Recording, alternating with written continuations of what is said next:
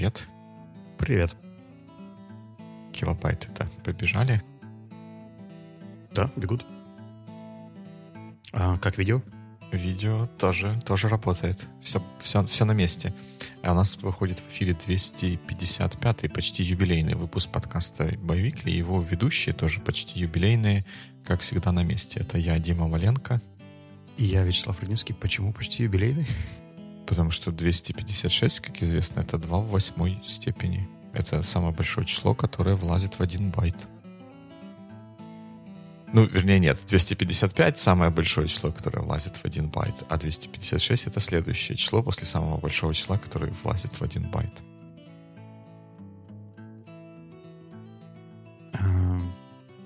Окей. Мы э, очень странно относимся к юбилеям в Байвикле. По-моему, мы 200-й просто проигнорировали, 250-й э, записали и пошли, а вот 256-й мы отпразднуем. Ну, я пока что про празднование не говорил, я просто обратил внимание общественности на тот факт, что этот выпуск почти юбилейный. Ну, а теперь мы обратим внимание общественности на сегодняшнюю тему, которая будет посвящена стратегическим сессиям. А, для меня вопрос актуальный в последнее время. Потому что за последние два месяца я кроме того, что 4 недели болел, а, еще поучаствовал во внешних стратегиях других компаний. И столкнулся с тем, что, во-первых, все называют стратегией что-то другое. То есть вот сколько стратегий, столько и подходов, артефактов, э, методов и так далее. И второе — это то, что сами инструменты, которые сейчас используются в контексте стратегического планирования, они, мне кажется, подизменились. Хотел с тобой об этом поговорить. Сначала разобрать матчасть и посмотреть на дефиниции, что пишут умные люди в Википедии, а потом, возможно, это все попробовать перенести на наш с тобой опыт и посмотреть, э, работает ли это где-то, есть ли у этого смысл и стоит ли оно своих инвестиций. Да, давай попробуем. Я бы предложил единственное э, изменение к этому плану. Возможно, начать с твоего какого-то опыта, потому что он у тебя самый недавний, рассказать о том, какие э, что ты понаблюдал на mm-hmm. стратсессиях, которые, в которых okay. ты участвовал недавно, потом обобщить этот опыт с помощью Википедии и дальше сделать какие-то выводы. Потому что я, меня заинтриговала очень идея, что у всех стратсессии разные. Ну, Давай так. В украинском бизнесе из того, что я вижу, слово «стратсессия» заменяет э, фразу «очень важная встреча». Mm. И мы собираем топ-менеджеров, значит, это стратсессия. Типа, что бы мы там ни обсуждали, какую бы проблему мы там ни решали, может, это может быть медиация конфликта, там, мэппинг проблем, которые есть, ну, какой-то анализ, ретроспектива, риск-менеджмент. Ну, короче, любой топик, который приходит тебе в голову, который могли бы обсуждать топ-менеджеры, если они вдруг собираются на полдня вместе, это превращается в стратсессию вместо обычного митинга. Mm-hmm. Почему? I don't know. Потому что у них в, в году, скорее всего, есть еще какое-то количество встреч, где они тем же составом встречаются, но это не стратсессии. Ну, короче, с неймингом достаточно странно. Ну, и, естественно, из всего этого есть категория встречи для целеполагания, которые uh-huh призваны для того, чтобы сделать strategic planning для компании, выбрать какие-то векторы, цели, KPI, договориться о плане продаж и так далее. И это, наверное, самое близко да, к тому пониманию стратегических сессий, которое изначально было у меня, когда я влипал во всю эту историю. Причем, что я попадал во все эти встречи больше как-то friendly, то есть там посоветовали где-то, где-то знакомый спросил, могу ли помочь с фасилитацией, и в итоге у меня за последние два года в портфолио 17 стратсессий, которые я фасилитировал как внешний модератор. И, мне кажется, поднасмотрелся. Интересно, я, я тут должен признаться, что я, наверное, ни разу не участвовал в стратсессии с внешним модератором, как-то когда проводили их как-то своими силами старались справляться. Я думаю, что это имеет смысл при большом размере команды. То есть у тебя в Ролапе мне кажется, количество ключевых decision-мейкеров сводилось к небольшой группе людей, и вам в целом mm-hmm. какая-то внешняя модерация была не нужна. А в других контекстах, я так понимаю, что тебе стратегия больше доставалась уже как артефакт от э, работы Цукерберга да. или еще кого-нибудь. Там ровно так. Что, что в целом ок. По поводу э, моих впечатлений. Мы, мы же в целом в Севе тоже делаем для себя раз в год какие-то, даже, наверное, чаще встречи, и они бывают посвященными strategic planning, но при этом не всегда фасилитируемые, иногда вообще one-to-one посвященные стратегическому mm-hmm. планированию. И мне кажется, что здесь как бы правильных, неправильных подходов нет в плане наличия модератора, наличия модератора. As long as it gets the job done, нас это устраивает. То есть если в результате этой активности появляется, появляются цели, векторы и ясность для команды, то пусть будет так. Вы когда делали стратегическое планирование, э, у вас был какой-то, не знаю, темплейт, список или документ, который выходил на, в результате, на который вы потом опирались? Или это была договоренность о векторе, условная тема для компании? Да, документ некоторого рода был. Это была коротенькая презентация на несколько слайдов, где мы еще раз реитерировали, вот, так, мы реитерировали миссию, даже если она не поменялась в ходе вот этих вот стратег, стратегических э, эксерсисов. И также, ну, в нашем случае это был, было больше про приоритеты на следующий, условно говоря, год. Мы как-то вот так с годовыми циклами это делали, вот что мы считаем важным в течение будущего года и каким образом мы будем решать, э, куда, куда идут усилия в ближайший год. И вот вы договорились о приоритетах. Вы их где-то, не знаю, письмом закрепили просто или забросили в какую-то внутреннюю систему, где их можно посмотреть всем. Что с ними происходило дальше?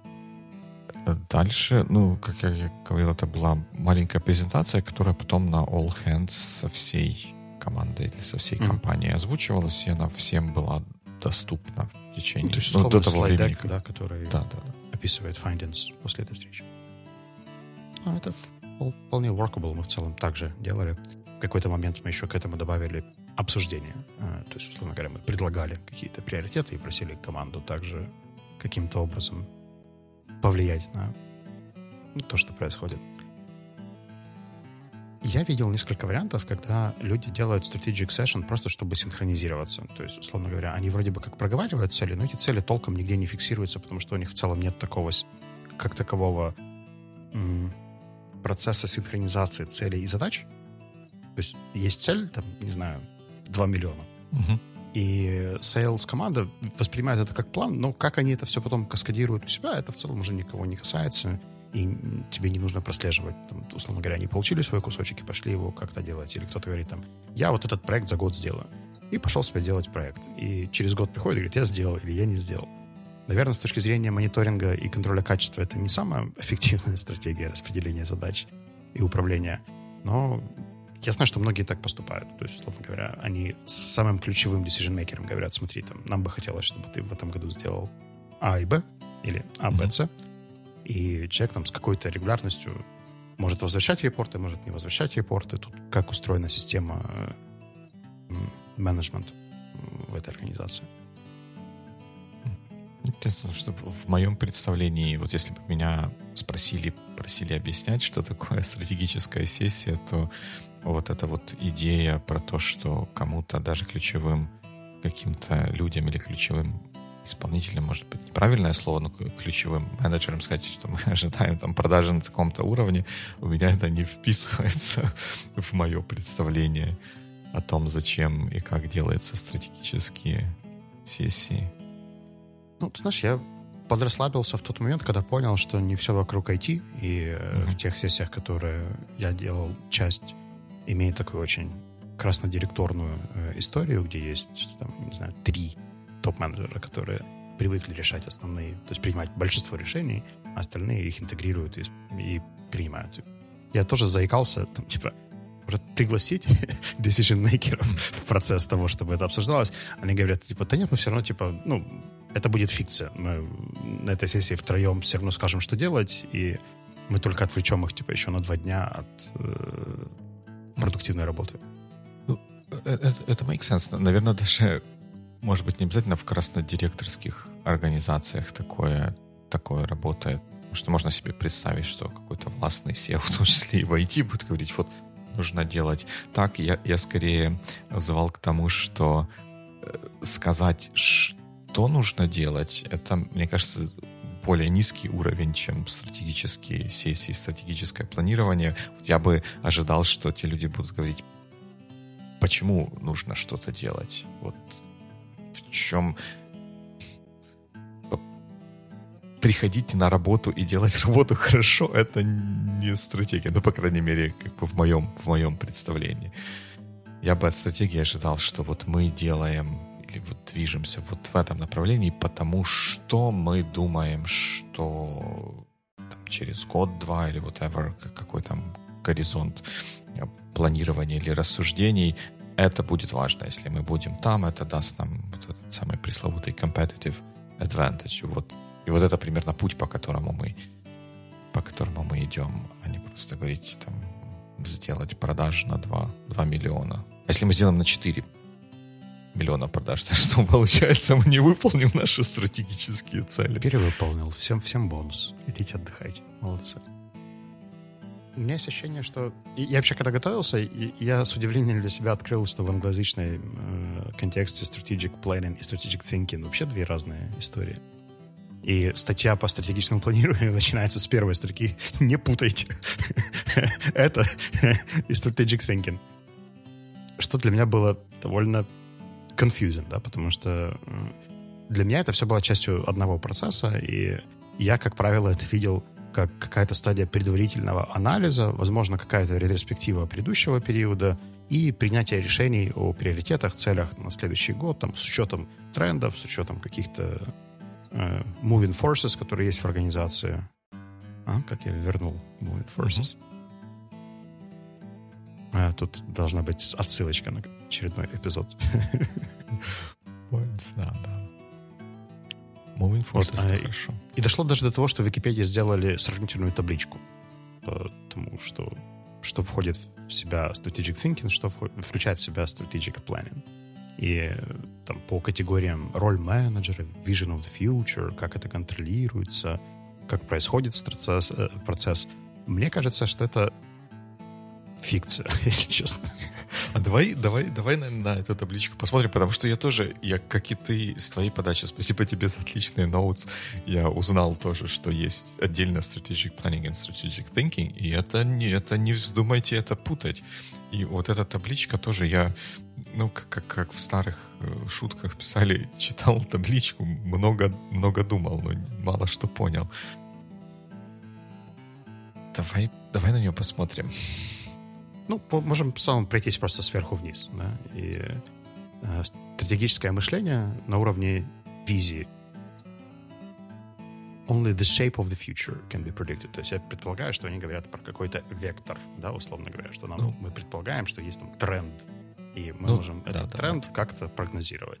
Да, это в стратегическом мышлении. Мы не можем, наверное, имеется в виду, что мы не можем точно сказать, что произойдет, но мы там имеем какой, рисуем какую-то картину того, что будет, каким будет будущее. В стратегическом планировании вроде бы как парадигма, что будущее можно спрогнозировать более точно, прям до конкретных деталей, нюансов и мелочей. И уже здесь, на этой строке, у меня закрались сомнения, что это, ну, не... Во-первых, thinking и planning — это просто разные категории. То есть э, они находятся... Ну, одно является процессом когнитивным, другое бизнес-процессом. И в целом planning — это подвид thinking э, как таковой. Но я когда прочитал первую часть, мне стало казаться, что, возможно, они сейчас возьмут все ошибки и факапы, которые происходят в процессе э, создания стратегии, и, и спустят их в правую колонку. типа, все, что не очень правильно или не супер работает, мы назовем strategic planning, какие-то best practices и то, что нам кажется эффективным и правильным, мы теперь будем называть strategic thinking и будем это продавать под, под таким соусом, как какой-то отдельный тип э, целеполагания. Что, посмотрим на, на следующий? Да, да.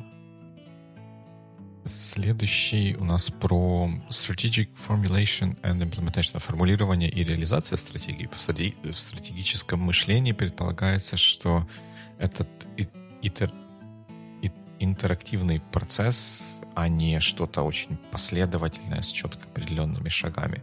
В то время как в стратегическом планировании предполагается, что все, все наоборот. Роли очень четко определены, и э, наверное, шаги или сама вот эта реализация тоже четко поделены на какие-то части составные. Знаешь, вот здесь мне кажется, что it seriously depends on business, потому что в некоторых э, бизнес-моделях это в целом вполне себе возможно. То есть, если ты открываешь, ну, не знаю, сеть киосков с шаурмой, то uh-huh. ты вполне себе можешь прописать бизнес-план на 5 лет с пониманием того, что этот бизнес навряд ли фундаментально как-то изменится, просчитать количество локаций, необходимые инвестиции, шаги и так далее, и зафигачить их в такую долгосрочную-долгосрочную историю, которая себе там будет как-то масштабироваться, раскрываться и так далее. Если ты делаешь продуктовую IT-компанию, то с высокой вероятностью ты не сможешь писать четко все шаги даже на следующие, там, не знаю, 6 месяцев, потому что у тебя изменится контекст, продукт, технология и так далее, и ты должен будешь каким-то образом реагировать на изменения в мире. Поэтому тут тот, ту коннотацию, которую пытались заложить авторы статьи, я проигнорировал и подумал, что в целом, ну, наверное, и то, и то может иметь смысл, просто в зависимости от того, ты там, рубашки шьешь или делаешь что-то креативно другое. Хотя рубашки, наверное, тоже можно креативно делать. Но, в общем, что-то рутинное и процессное, повторяемое, предсказуемое. Выращивание картофеля, например. Ну, даже, даже и выращивание картофеля есть место. Ну, не то чтобы креативу, а какой-то инновации. Да? Если вспомнить о том, что мы на, на Points когда-то обсуждали какие-то five, five pillars. Если картошка, она горится и в Африке картошка. Мы там ничего особо нового не придумаем. Но можно придумывать много чего нового, интересного вокруг этой картошки. Да? Начиная от того, как она запакована, как она обработана, как она отсортирована, так, чтобы создать вокруг этого даже какой-то, не побоимся этого слова, новый продукт. Тебя в детстве не кусал инноватор какой-нибудь? Вот я тут не уверен. Надо были, уточни у меня были, пожалуйста, потому что, мне кажется, есть риск, случаи, что когда... надо сделать чекап. Ну, jokes aside, я понимаю, о чем ты говоришь, и действительно практически в любом бизнесе, я же поэтому про рубашки тоже сказал, что даже там, скорее всего, можно быть креатив, но тем не менее, есть очень повторяемые простые бизнес-модели, э, как то, не знаю, там, продажа питьевой воды в Киеве. Эти ребята за последние 10 лет не сделали ничего нового. То есть они привозят в автоматы воду или там доставляют бутылки, и пока что растут только цены за логистику и бензин. Это единственное mm-hmm. изменение, которое происходит из года в год в их сервисах. То есть там фундаментальным прорывом было поставить электрические помпы и предложить mm-hmm. что-то, что заряжается от проводка. Но я уверен, что это тоже не супер их идея, она, скорее всего, свалилась с какого-нибудь более активного японского рынка или еще чего-нибудь такого. Да. Дальше. Managerial role. И предполагается, что в э, правильном или в хорошем strategic thinking мы вовлекаем lower level managers и придаем им возможность э, влиять да, на то, что происходит. В то время как в strategic planning у нас senior менеджеры получают всю необходимую информацию от lower менеджеров и потом идут создавать план, который в перспективе спустят всем остальным для реализации. То, с чего мы, собственно, с тобой уже сегодня начинали.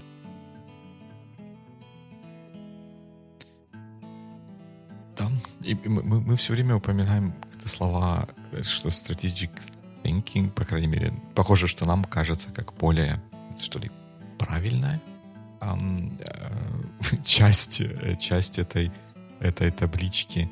Ну, может быть, это просто два каких-то разных уровня. Я не знаю, там говорится ли об этом в, конкретно в этой статье в Википедии. Я бы себе представил, что мы сначала стратегически подумали, как бы из мутного видения будущего выудили то, что мы считаем важным, а потом это как-то перекладываем на э, план, который, ну, где-то подразумевает, да, что мы можем определить будущее. Мы какие-то эти детали вы, вырисовываем, ну, э, делаем более топ, топ-даун, это определяем, чтобы потом это было инструментом того, как мы реализуем, что ли, вот то, что мы стратегически наthиnkали. Я бы с тобой согласился, если бы я не читал те слова, которые здесь пишутся. Потому что если чуть спуститься ниже на managerial role and implementation, во-первых, визуально strategic thinking тут описан дольше, более сложными словами, и все такое красивое. Типа all managers understand the larger system, connection between their roles. И все остальные сло- сложные слова, типа interdependence и так далее. А, а потом переходим на правую сторону, и там такое lower level managers need know only his, her own role.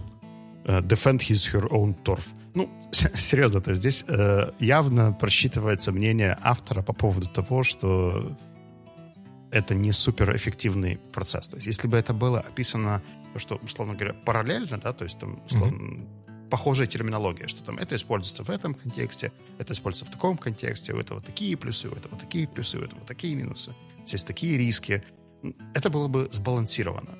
Но мне кажется, что само написание уже как бы подталкивает к тому, что, смотри, только own turf, а тут у тебя interdependence и connection. И, конечно, выбирая между терфом и, и Interdependency Connection, выбор становится каким-то более правильным. Но я поэтому считаю, что он такой очень biased в целом, как, как описание. Как на аналитическую статью не похоже, короче. Интересно. Да, это, так, такой, такой фокус заставляет э, как-то пере, переосмыслить идею про красных про красных директоров, и может быть действительно вот то, что э, strategic planning применимо к тем ситуациям или к тем бизнесам, к тем компаниям, которые работают в таких очень жестких условиях, имеется в виду в условиях какой-то жесткой конкуренции, где мало вариабельности, если есть такое слово, в том, что происходит, и конечный успех зависит от того, что все части работают как хорошо слаженный, отлаженный, смазанный механизм, так поскольку потеря в каком-нибудь любом из этих мест может разрушить всю, всю всю конструкцию. Ну, типа какие-то, условно говоря, э, низкомаржинальные, высоко high, high traffic, low margin businesses, да, где если мы чуть-чуть что-то где-то сдадим вот эти позиции, вот этот вот самый, самый turf э, на, на копейку, на цент увеличится расход на, на единицу продукции, это может иметь очень большое значение для всего bottom line всей компании. Mm, да, я overall agree. Overall agree. Вот это я говорю сегодня. Я в целом с тобой согласен. И мне кажется, что это можно считать как таким полярным кейсом, но мне кажется, что у той тенденции, которая есть вокруг стратегического планирования, есть и другой полюс. И статья, которую я сбросил по поводу Chief Strategy Officer, она как раз и иллюстрирует вот этот второй полюс. Я понимаю, что организации бывают разные. И, наверное, бывает компания, где есть человек, которому full тайм круглый год нужно заниматься стратегическим планированием и поддержкой и фасилитацией ключевых стратегических планов, решений и так далее. Ну, I guess, да. Там. Но у меня есть ощущение, что таких позиций в мире может быть, там, не знаю, 50 или 60 на, на весь размер бизнеса они предлагают ввести должность, которая называется Chief Strategy Officer, который в первую очередь отвечает за создание стратегии. И когда я читаю, чем этот человек занимается, то, судя по всему, он раз в год собирает топ-менеджеров, проводит для них стратегическую сессию. Все остальное время он очень сильно сидит и анализирует. а, а потом контролирует, как люди запишут это в свои планы и э, каскадируют вниз. Ну, конечно, это написано очень красивыми словами, типа overseas, ensure, partner и так далее, но суть примерно такая. То есть я, мы один раз собрались, что-то написали, я посмотрел, как вы это зафиксировали, и пошел дальше анализировать макро тренды и думать о том, как все будет имплементироваться. И ни одну реальную компанию, с которой я работал или э, где я понимаю, как выстроен процесс создания стратегии, я не могу представить, что там даже part-time, даже на какой-то аутсорс нужна такая позиция. И мне кажется, что это как раз вторая крайность. Э, если убрать из этого внимания огромные холдинги, где они, возможно, там работают на много бизнесов, и там нужен процесс постоянного апдейта стратегии для холдинга, то во всех остальных случаях это просто излишество, э, марнотратство и привинчивание работы к чему-то, где это привинчивание не нужно, мне кажется. Да, я, я тут согласен. Я э, как-то, когда смотрел на Outsec Glance, бросил взгляд на это, решил, что, наверное, ты это добавил сюда с, с таким с саркастическим прицелом. Я с саркастическим прицелом согласился и не стал копать особо, особо глубже. А, но как бы перед, перед самой записью я еще раз туда глянул. У, у меня про Chief Strategy, Strategy Officer есть несколько комментариев. Первое — это Chief Chief что-нибудь Officer — это, вообще говоря, в американской корпоративной, ну, не, не только культуре, но и в корпоративном законодательстве, это вполне определенная позиция. Chief э, чего-то там officer, это предполагается, что это человек, который э, назначается на свою позицию советом, советом директоров этой компании. И он отчитывается в том числе и перед советом директоров и принимает участие в нем какое-то. А, это не то, что просто я вот менеджер, и я решил ввести какую-нибудь должность, там, второй заместитель по под тарелочкам. И вот будет у меня теперь такое название. То есть там есть какой-то вполне определенный смысл. Это то, что называется list, um, listed officials компаний, которые в том числе могут нести какую-то юридическую ответственность, если компания будет вовлечена в какие-то, там, я не знаю, скандалы или еще что-то такое. Слушай, есть... ну, они же в этой статье еще предлагают Chief Business Officer, Chief Strategist и Chief Global Strategist. Это, ну, наверное, наверное, наверное, наверное так, так можно. Но э, я, я просто к тому, что порядок введения такой должности это не просто поменять штатное расписание. Это mm-hmm. в том числе должно включать в себя а, как бы в такой наверное, в, в нормальное, наверное, неправильное слово, в классической, в традиционной ситуации еще изменение каких-то уставных документов э, компании. Поэтому так э, где-то в каких-то местах принято разбрасываться ты чиф, и ты чиф, и все, все мы чифы. Как, По-моему, в VP, команда, да, раздают так очень часто. Да, команда 5 человек, и все чиф что-то что там. Как бы, что неплохо само по себе, но это, не, наверное, не совсем то, что обычно может вкладываться в понятие, в понятие чиф. А, и вторая мысль, я э, вот скроил, и сейчас еще раз скроил и пытался найти примеры, где бы они э, сказали, показали, в каких компаниях есть эти Chief Strategy Officers, потому что тут, конечно, написано, что э, в survey, вопросе, который в 2013 году провела IBM, 67% SEO назвали Chief Strategy Officer как очень важную роль, такую же важную, как Chief Financial Officer.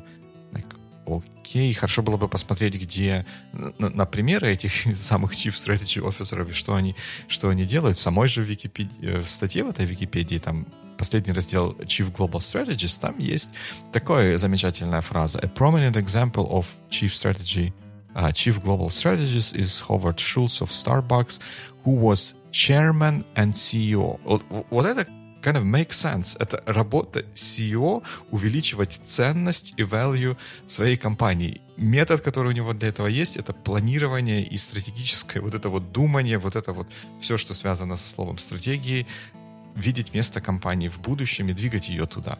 Это were работа. Если он ее не выполняет и хочет спихнуть на кого-то, какого-то нанятого казака, ну, как бы окей, но... Ну, тут же еще история с Шульцем такова, что тут пишут, что он взял эту позицию, когда перестал быть CEO, когда нанял и, и поставил себе экзекутив директора, а потом его же вернули, когда все начало сыпаться, потому что CEO сделал огромный рост для Starbucks, и а, в турбулентный период все начало крошиться, и, и он такой, все, я, больше не чиф. Что-то там strategy, я теперь буду опять CEO, и пришел все чинить и обещать людям, что все будет нормально. Там очень интересная есть история о том, как он возвращался. Если будет время, я советую почитать его return speech перед ком- командой. Там очень интересная была история. Да. Ну, в общем, мне кажется, что тут такой очень мутный какой-то момент, и, и я посмотрел на еще список референсов, там, где всякие HBR описывают, как, как здорово и как важно и как нужно. Я даже пару статей еще прочитал из последних, которые более свежие, mm-hmm. там, из серии «Как стать э, Chief Strategy Officer в 2021 году». И примерно звучит так. Развивайте стратегическое мышление. И тут в этот момент я понял, что мне нужно две вещи. Получить MBA и вы, выучить правильные термины из статьи Википедии про стратегическое мышление. И в целом я уже вполне себе uh, competitive chief global strategist для какой-нибудь компании. Ну, возможно, это все пример того, как полезно, ну, ну без шуток, но важно же и полезно думать о том, что будет происходить в будущем, там, какие тренды или что-то есть сейчас такое, что может понять, что будет важно в будущем. И это вот как бы моя, моя любимая история про вот эти все стратегические истории, понять, что будет важно. Сегодня важно вот это, а в будущем может казаться важным что-то другое. Понять, и угадать это как-то, это очень э, полезный навык, если удается это сделать. Это, это здорово. А, но мне кажется, вот эта вот вся шумиха вокруг того же самого Chief Strategy Officer, это какой-то такой over, overcorrection в эту сторону. Может быть, где-то компании, которые небольшие, только растут, они могут двигаться с тактическим мышлением, может быть, даже где-то с сиюминутным мышлением, если driving forces, рынок такой, что он поднимает все лодки, может не быть необходимости в том, чтобы думать о стратегии, потому что стратегия как бы случается э, для, для таких компаний.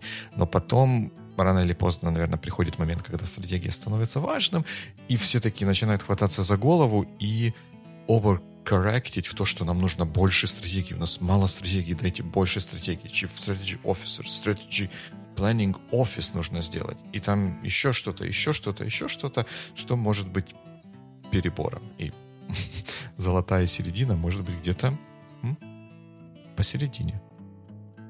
Как и свойственно серединам. Да, примерно а, так. Alright. Но если вернуться к э, каким-то более реальным историям, то есть не перекосов, э, я сам скажу, что делать, и э, давайте мы соберем комитет по стратегическому планированию, пригласим туда адвайзеров и global стратегистов, которые создадут суперплан. А, есть компания, которая называется Savit, ты мог слышать. Mm-hmm. Они пару лет назад перешли на систему OKR. И пользуются этим с переменным успехом, я должен сказать. То есть, to be frank, связки между целями и конкретными daily задачами еще простраиваются. И где-то они чуть более явные, где-то они еще не явные, и там еще есть где работать над тем, чтобы OKR хорошо каскадировались, и э, э, для тех, кто не знает, OKR — это Objective Key Results, это одна из систем целеполагания, которая стала альтернативой э, для бывшего тренда по смарт-целям, Specific, Measurable, Attainable, Relevant, Timed. OKR предполагаю, что там есть условные векторы или темы, как мы их любим называть, и они потом еще описываются ключевыми результатами чем-то более предметным и осязаемым. И к нему еще иногда бывает привязываются э, initiatives, э, mm-hmm. как еще одна сущность в, тако, в таком типе планирования. И вот в этой компании Savvy пробовали это все внедрить, и, скорее всего, будут пробовать дальше, с, э, делая работу над ошибками, пытаясь это там, дополировать и интегрировать. Потому что все равно людям важно понимать вектор, куда движется организация, чем бы они ни занимались, там, они просто тичили английский или были менеджером среднего звена mm-hmm. или топ-менеджером в этой компании. Классно, когда есть хотя бы какое-то общее представление о том, что мы строим, куда мы идем. И я случайно знаю CEO этой компании. Общались тут какое-то время назад. И он такой подумал, что надо как-то креативно сделать э, историю с виженом. Потому что в uh-huh. компании люди в целом не очень любят все эти супер далекие какие-то планы на 5 лет, на 10 лет э, и так далее, потому что они кажутся нереалистичными, и, там, с учетом ковида и прочих трансформаций, которые происходили, для людей, которые привыкли ставить реалистичные задачи, выглядит как трата времени. Угу. Но вроде, но, но общего смысла не хватает, и нужно как-то этот разговор повести. И вот мы сели, посовещались, и придумали такую историю, что можно написать текст, э, в котором будет анализ предпосылок, выводы по трендам и предложения для организации, что стоит сделать. Mm-hmm. Условно такой бриф на 5 страничек. И его можно командой топ-менеджеров обсудить в Aspen стиле. То есть все прочитают этот бриф, запишут свои мысли, свои идеи и с командой посидеть и послушать, э, какие возникли рефлексии, что uh-huh. воз, вызывает сопротивление, что вызывает, наоборот, какие-то оптимистичные истории, скорректировать, а потом уже перенести в какой-нибудь документ более конкретный. Что ты думаешь о таком подходе? I have a lot of respect to this kind of thing.